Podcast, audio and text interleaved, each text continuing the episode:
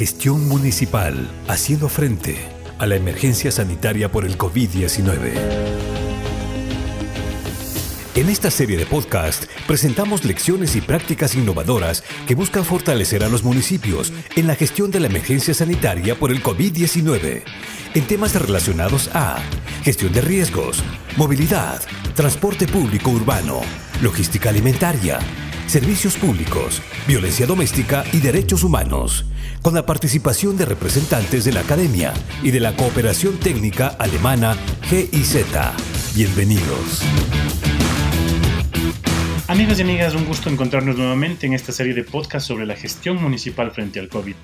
Uno de los retos importantes que enfrentan los gobiernos autónomos descentralizados municipales es la dotación de los servicios públicos en torno a la gestión de los residuos sólidos, a la dotación de agua potable y también a la reapertura de los espacios públicos. En este sentido, vamos a discutir con distinguidos colegas eh, sobre cuáles son estos retos, estos desafíos, estas recomendaciones que podríamos hacer a los gobiernos autónomos descentralizados y a la ciudadanía en general respecto a estas temáticas. Para esto, el día de hoy me acompañan Fabián Almeida, que es ingeniero civil, tiene una amplia experiencia sobre desarrollo local sostenible y actualmente es el coordinador del programa Felicity, que está implementado por la cooperación técnica alemana GIZ.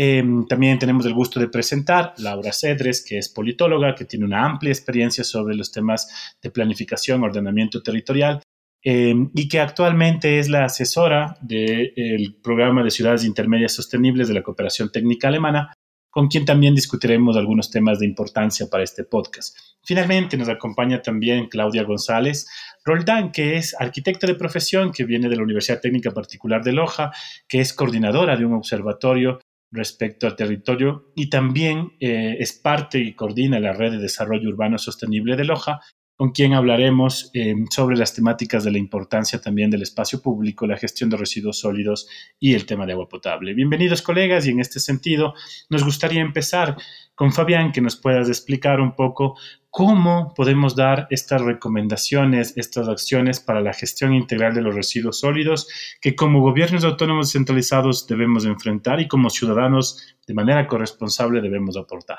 Bueno, ante todo debemos de digamos, tener muy presente que estamos viviendo una época muy difícil a causa de la pandemia, que no se ha ido ni se ha erradicado, y una de las maneras de propagación puede darse a través de los desechos generados en los hogares con pacientes con COVID, por lo que hay que extremar medidas para un buen manejo de la basura, para proteger a la población, proteger al personal que labora en los diferentes componentes de la prestación de servicio de residuos sólidos y obviamente también a los recicladores que no debemos olvidarnos porque ellos también son parte de este servicio.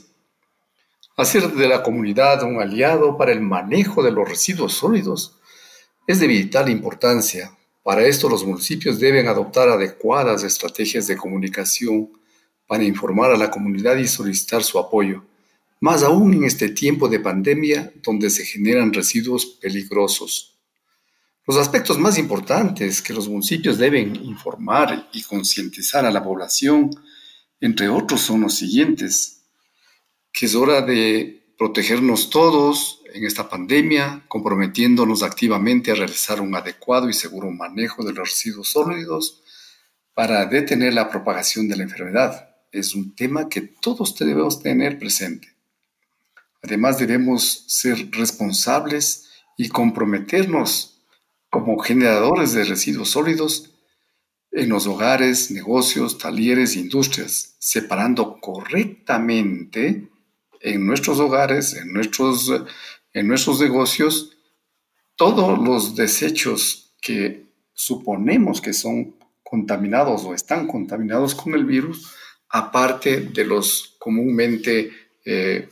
eh, residuos que se generan por nuestra actividad diaria. Así también separar las cosas que pueden ser recicladas y que no se contaminen para poderles entregar directamente a los recicladores que usualmente están eh, eh, golpeándolos en la puerta o están pasando por la calle solicitando que se les entregue este tipo de residuos que son aprovechables una vez más. los generadores de residuos sólidos debemos evitar a toda costa entregar a los, a los recicladores residuos aprovechables que se encuentren contaminados con el virus, pues estos irán directamente a la disposición final. Por favor, en este caso tenemos que ser muy conscientes que son personas humanas, los recicladores, y a veces de grupos bastante eh, desprotegidos y que tenemos que cuidarles también a ellos. En los hogares y entidades de salud, los desechos potencialmente infectados con coronavirus deben ser separados de los demás residuos. Se los entregará en doble funda cerrada herméticamente al sistema de recolección. El personal que recibe esos residuos ya conoce el momento que mira que hay doble funda, pues definitivamente saben que es un residuo peligroso. Por otra parte, hay que hacer hincapié que un adecuado y responsable manejo de los residuos contaminados con el coronavirus por parte de la población y el personal que labora en el servicio salvarán vidas. Y eso nos va a beneficiar a todos. Claudia, de tu experiencia, ¿qué podemos recomendar a los gobiernos autónomos descentralizados para hacer un manejo adecuado de los desechos sólidos y a través de ello también podríamos dar ciertas indicaciones importantes sobre la gestión de los desechos en los hogares y cómo podríamos abordar esta temática? Eh, gracias, Christopher. Complementando las ideas que nos presenta Fabián, que sean eh, de suma importancia, eh, diría que hay algunas otras recomendaciones que nuestros municipios pudieran gestionar a través de campañas informativas hacia la población. y pudiera mencionar algunos, por ejemplo, eh, que se tenga mucho cuidado en los hogares de las personas que han sido contagiadas por el virus eh, con respecto a los residuos sólidos. En ese sentido, la idea es que aquellos eh, elementos como tapabocas, pañuelos de papel, guantes, envases, entre otros, sean manejados separadamente del resto de basura producida en el hogar. Eh, también es importante que aquellos residuos infectados se dispongan en una funda plástica, dentro de un recipiente también que tenga una tapa de pedal estos eh, residuos que son ubicados eh, en las habitaciones del paciente eh, son necesarios que sean limpiados y desinfectados de tal manera que se aleje este foco de contagio con respecto a las personas que cuidan a las personas. y finalmente pudiera complementar con que eh, las fundas plásticas que tienen residuos peligrosos de los enfermos de COVID sean selladas y colocadas en otra funda. Entonces eh, se depositarán también los guantes y mascarillas de las personas que atienden a las personas, eh, a los pacientes, eh, y esta funda debe ser desinfectada, debe ser también colocada fuera de la casa aproximadamente unas 72 horas, de tal manera que al final de este tiempo sea entregado al sistema de recolección. Eh, creo que todas estas recomendaciones son válidas eh, para poder evitar la propagación del virus entre las personas, entre los hogares y las personas que se encargan de eh, gestionar la basura en nuestras ciudades. Fabián, ¿qué indicaciones importantes podríamos dar a aquellos familiares que tienen algunas personas que han sido contagiadas por el COVID, como para establecer unas recomendaciones más específicas sobre la temática? Bueno, tomemos en consideración, digamos, de que los casos de enfermos con COVID, no todos van a los hospitales, hay muchos enfermitos que los tenemos en la casa. Y aquí pues tenemos que hacer, eh, digamos, algunas apreciaciones que son necesarias que todas las familias tomen en consideración a objeto de colaborar tanto con el sistema de salud eh, y como con nuestros conciudadanos para evitar la propagación del COVID, ¿no es cierto? Ahora les voy a explicar brevemente qué hacer con la basura que se produce, porque todos producimos basura durante todo el día, estemos sanos o estemos enfermos. Y obviamente si es que estamos enfermos, definitivamente eh, eh, vamos a, generar basura contaminada con COVID, ¿no es cierto? En, primer lugar, la, digamos, todos los residuos que produzca un enfermito, y de las personas que lo atienden, pues hay que ponerlo en una funda plástica que debe estar, como ya se dijo anteriormente, al interior de la habitación donde está el enfermo. En esta funda se cerrará, esta segunda funda se depositarán los guantes, las mascarillas utilizados por el cuidador del paciente y, digamos, y todo, todo lo que se produzca alrededor del paciente. Esta funda, digamos, tiene que mantenerse sellada durante 72 horas, que es más o menos el periodo de vida así a, temperatura ambiente que vive el, virus o al menos la mayor parte de, los virus que se encuentren ahí pues van a morir, ¿no es cierto? En un segundo eh, momento, después de cerrar la funda 2, la persona que atienda al paciente se realizará una completa higiene de manos con agua y jabón por al menos 40 a 60 segundos. Generalmente se está indicando de que se lave entre 15 a 20 segundos, pero si estamos atendiendo a un paciente, es mejor tomar precauciones y lavarse por 40 a 60 segundos. Esta, en un tercer momento, esta funda 2, después de las 72 horas que les manifesté, será depositada con el resto de los residuos domésticos en la funda de basura. Y esta eh, funda que recoge todo lo de la casa, más del, enfermo que tenemos en el hogar, la llamaremos la funda 3 y esta se cerrará adecuadamente. La persona que realice ese trabajo también tiene que lavarse las manos para que no haya un proceso de contaminación. Y esta funda número 3 se entregará al sistema de recolección del servicio de residuos sólidos, digamos, de ser posible que esté etiquetada a objeto, digamos, de que los eh, trabajadores conozcan de que se trata de basura eh, que es peligrosa y puedan disponerla adecuadamente. Otro de los temas que atañe a los municipios y a todos los ciudadanos son los espacios públicos puesto que estos son el centro de la vida urbana y son vitales para el funcionamiento de la ciudad. En este contexto de la emergencia del COVID eh, se ha evidenciado la importancia de trabajar sobre estos espacios públicos para dar una calidad de vida a la población, para garantizar el esparcimiento la recreación. ¿Qué recomendaciones daríamos para la gestión y el diseño de los espacios públicos de los gobiernos municipales? Laura, por favor. Muchas gracias, Cris. Em, quizás me gustaría iniciar eh, con unas reflexiones generales. Em, en primer lugar, eh, me gustaría resaltar el rol eh, clave que tienen los espacios públicos en nuestra vida cotidiana, pero también en la vida urbana ¿no? de la ciudad, porque finalmente estos son los espacios, digamos, donde se produce el intercambio y la interacción social. Quizás justamente durante el confinamiento eh, hemos podido entender la importancia que realmente tienen los espacios públicos para la funcionalidad eh, de la ciudad eh, pero también eh, para las actividades eh, que realiza la población en su día a día, pero especialmente aquella que se encuentra en mayor situación de vulnerabilidad social y económica. Por ejemplo, los hogares que tienen espacios reducidos en sus viviendas o sus viviendas no tienen la calidad adecuada, justamente encuentran la equidad en la ciudad cuando tienen acceso a los espacios públicos. Y además, eh, digamos, son eh, varios los beneficios eh, que estos nos brindan. Por ejemplo, la posibilidad de tener un mayor contacto con la naturaleza, lo cual ha sido comprobado el efecto positivo que tiene para la salud física y mental de las personas y donde efectivamente, como mencionaba, podemos realizar estas actividades de recreación, de esparcimiento y de deporte. Pero además los espacios públicos em, tienen un rol muy importante para mejorar o para regular la calidad del ambiente, ¿no? Por ejemplo, contribuyen a esta regulación climática y a la mitigación también de la contaminación eh, ambiental. Entonces, eh, creo que una de las lecciones que nos deja la pandemia es pensar la planificación de la ciudad a una escala más de barrio, ¿no? Y la necesidad además de planificar nuestros espacios públicos y espacios verdes. Eh, no verlos como estos espacios residuales, sino como los elementos estructuradores de la ciudad.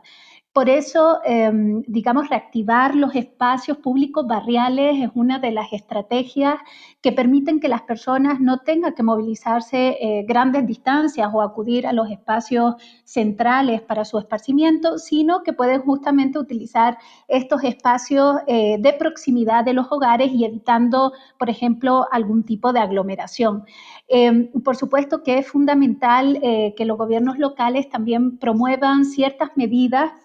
eh, que permitan el acceso a estos espacios públicos asegurando eh, condiciones de limpieza, desinfección y bioseguridad y, em, digamos, algunas recomendaciones que han sido también puestas en práctica en diferentes ciudades es, por ejemplo, eh, generar estrategias temporales que puedan ayudar al distanciamiento físico, como por ejemplo incluir señalética, letreros o cintas en bancas o juegos infantiles, ¿no? Donde permita justamente cumplir con los dos metros de distancia. También generar ciertas medidas eh, de limpieza y mantenimiento en las áreas verdes y espacios públicos de la ciudad, para lo cual se puede implementar un plan em, eh, con las diferentes escalas de espacios públicos, emprender campañas eh, de sensibilización ciudadana para su buen uso Incorporar, por ejemplo, mobiliario urbano que sirva para la higiene eh, y desinfección, como por ejemplo el lavado de, eh, manos, pero también eh, algo que me parece muy clave es que creo que este momento ha sido una oportunidad también para reflexionar sobre la importancia de reverdecer nuestras ciudades, por ejemplo, incrementando los espacios verdes urbanos y el arbolado urbano e integrándolo dentro de los procesos de planificación y diseño urbano y poniendo en el centro a las personas. Y finalmente, eh, quizás también quisiera señalar al respecto em, algo que ha sido también ampliamente eh, discutido en diversos foros y espacios eh, y que nos muestra también una oportunidad para repensar las formas de movilidad urbana. Por ejemplo, potenciando un mayor protagonismo del peatón o de formas de movilidad no motorizada. Y esto también significa em, incrementar, por ejemplo, el espacio para veredas e implementación de ciclovía. Claudia, a partir de tu experiencia, ¿qué recomendaciones daría a nuestros conciudadanos de los gobiernos autónomos centralizados que tienen este rol de generar, de promover eh, y habilitar, por supuesto, estos espacios públicos? ¿Cómo podríamos garantizar el uso de esos espacios públicos teniendo en consideración estas medidas de distanciamiento físico y bioseguridad? Em, definitivamente Laura nos comenta todos los beneficios del espacio público y es necesario el poder reactivarlos tomando en consideración las medidas de seguridad que eviten eh, que estos espacios se vuelvan lugares de contagio. Es por ello que eh, es importante destacar que el espacio público es un espacio, es un lugar en donde ocurren diversos procesos, pero que son de corresponsabilidad ciudadana. Es decir, eh, no únicamente corresponde al rol del gobierno municipal eh, de contribuir a eh, disminuir o aumentar más bien las medidas de seguridad en, estos espacios, sino más bien que la ciudadanía tome responsabilidad con respecto al cuidado propio y al de su entorno. En ese contexto eh, es fundamental que eh, se realicen, por ejemplo, protocolos de bioseguridad como la obligatoriedad del uso de la mascarilla, eh, el respeto a la distancia física, sobre todo en aquellos grupos que no corresponden a un mismo núcleo familiar, así como respetar el número máximo de personas que pueden reunirse de acuerdo a las disposiciones de los COE, eh, pudiera sugerir también el evitar la ocupación de espacios públicos si hay una alta concentración de personas. Eh, vemos que en nuestros espacios públicos siempre hay mobiliario urbano y es recomendable evitar el contacto con este o al menos eh, desinfectarse las manos inmediatamente después de su uso. Eh, también corresponde eh, la recomendación de lavarse las manos de manera constante o hacer el uso eh, de gel desinfectante o alcohol. estas son recomendaciones rápidas, fáciles, pero son vitales para que todos podamos seguir disfrutando de los servicios públicos como los parques, las plazas, que de manera general contribuyen a nuestro bienestar de manera responsable. Bien, hemos hecho un análisis importante de cómo trabajar la gestión de los residuos sólidos, cómo ver la gestión del espacio público y la corresponsabilidad de la ciudadanía frente a ese espacio público, pero también nos atañe un tema importante eh, que es la dotación de agua potable o agua segura. Eh, la pandemia ha dejado claramente en evidencia que existen grandes sectores todavía de la población que carecen de este servicio básico y en ese sentido, Fabián, ¿qué sugerencias podríamos hacer básicamente a los gobiernos autónomos centralizados y a aquella población que carece de ese servicio de red pública de agua potable? Mira, Christopher, realmente digamos, nosotros escuchamos casi siempre por los diferentes medios de comunicación que nos están recomendando que como un medio de, eh, de, protección para evitar el contagio con el coronavirus, mantener buenos hábitos de higiene y limpieza y sobre todo lavarse las manos frecuentemente con agua y jabón. Pero como tú bien has manifestado, lamentable en nuestro país, existen ciertos sitios donde no se dispone del servicio de agua a través de red pública.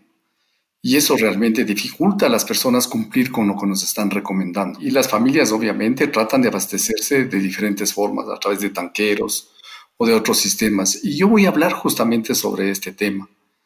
Pues es de suma importancia que todos aquellos que no disponen de servicio de agua potable a través de la red pública eviten que el agua que de alguna forma se abastecen no sea contaminada por la manipulación o por una eh, digamos, falta de cuidado en el almacenamiento, ¿no es cierto? Para esto quisiera darles unas recomendaciones bastante sencillas, ¿no es cierto? Que les va a permitir tener siempre un agua segura que les ayude en esta época de pandemia a no contagiarse. Si bien es cierto, hasta ahora no se ha dicho y ni se ha comprobado que a través del agua se propague el coronavirus, pero los hábitos de higiene y sobre todo el lavado de manos es importante. Entonces, para esto, a los que no disponen de servicio a través de tubería, pues deben emplear recipientes limpios y cuidar que estos estén así en todo momento, digamos, para que recolecten el agua que les viene